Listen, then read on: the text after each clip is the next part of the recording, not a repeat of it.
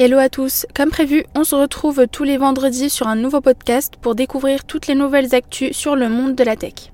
Alors commençons par Mistral AI qui lance sa première réponse concurrente à ChatGPT.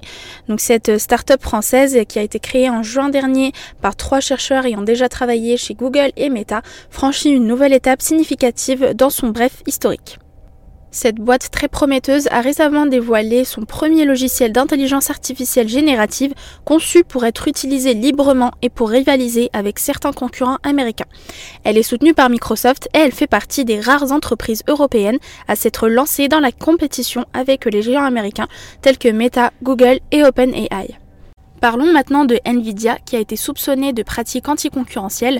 Donc le mardi 26 septembre, l'autorité de la concurrence a affecté une perquisition dans les locaux français du fabricant des cartes graphiques Nvidia. Les puces produites par cette boîte sont très prisées pour alimenter des modèles de langage tels que ChatGPT d'OpenAI. L'entreprise a d'ailleurs affiché une situation financière euh, assez solide, notamment en sollicitant l'intelligence artificielle, et une enquête a été lancée concernant la boîte américaine qui équipe la majorité des ordinateurs et des centres de données dans le monde. Passons à la troisième actualité de la semaine. Donc après les Ray-Ban Stories sortis en avril 2022, les Ray-Ban Meta feront bientôt leur entrée sur le marché. Ces nouvelles lunettes connectées ont été créées à l'issue de la collaboration entre la marque Esyler Luxottica et la marque Ray-Ban. Selon Meta, cette nouvelle création est un élément essentiel, voire fondamental, pour favoriser le développement des lunettes de réalité augmentée. Elles sont d'ailleurs conçues pour répondre mieux aux besoins de leurs utilisateurs avec une consommation réduite à 4 heures d'autonomie. Dernière actualité de la semaine, donc là il s'agit de deux acquisitions très intéressantes, commençant tout d'abord par celle de Enovacom, qui est une entreprise de logiciels spécialisée dans le domaine médical et appartenant à Orange Business depuis 2018. Cette dernière vient d'acquérir NEHS Digital et Experise, deux filiales du groupe Mutuel National des Hospitaliers, afin de développer et renforcer sa position dans le domaine de la santé numérique.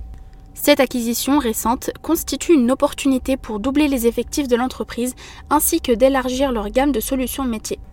En parallèle, le Crédit Agricole acquiert officiellement la FinTech WorkLife. Cette entreprise française est spécialisée dans la transformation numérique des avantages destinés aux employés.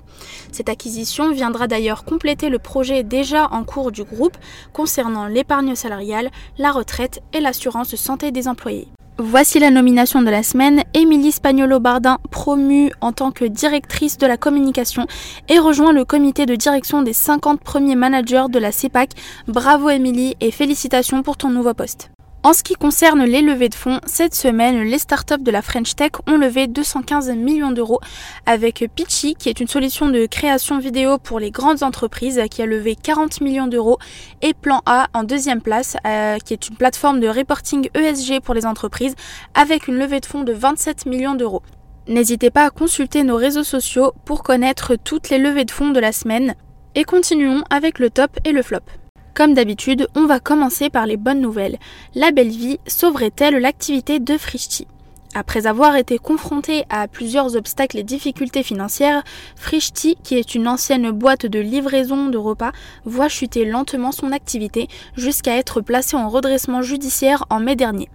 C'est pourquoi le tribunal de commerce de Paris a choisi La Belle Vie, spécialiste de la livraison à domicile, pour prendre la main sur les opérations de Frishti.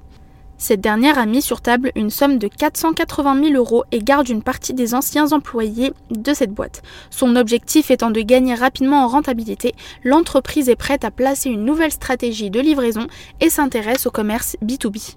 En ce qui concerne le flop, la ville bretonne de Morlaix a été victime d'une cyberattaque par rançongiciel il y a quelques jours.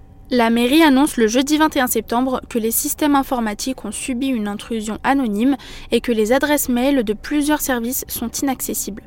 Une enquête a été lancée afin d'identifier le type de rançongiciel utilisé ainsi que la méthode employée par les cybercriminels pour accéder au réseau de la ville. Ce sera tout pour aujourd'hui. N'hésitez pas à vous abonner pour plus de podcasts et comme prévu, on se retrouve vendredi prochain pour un nouvel épisode. Très bon week-end à tous.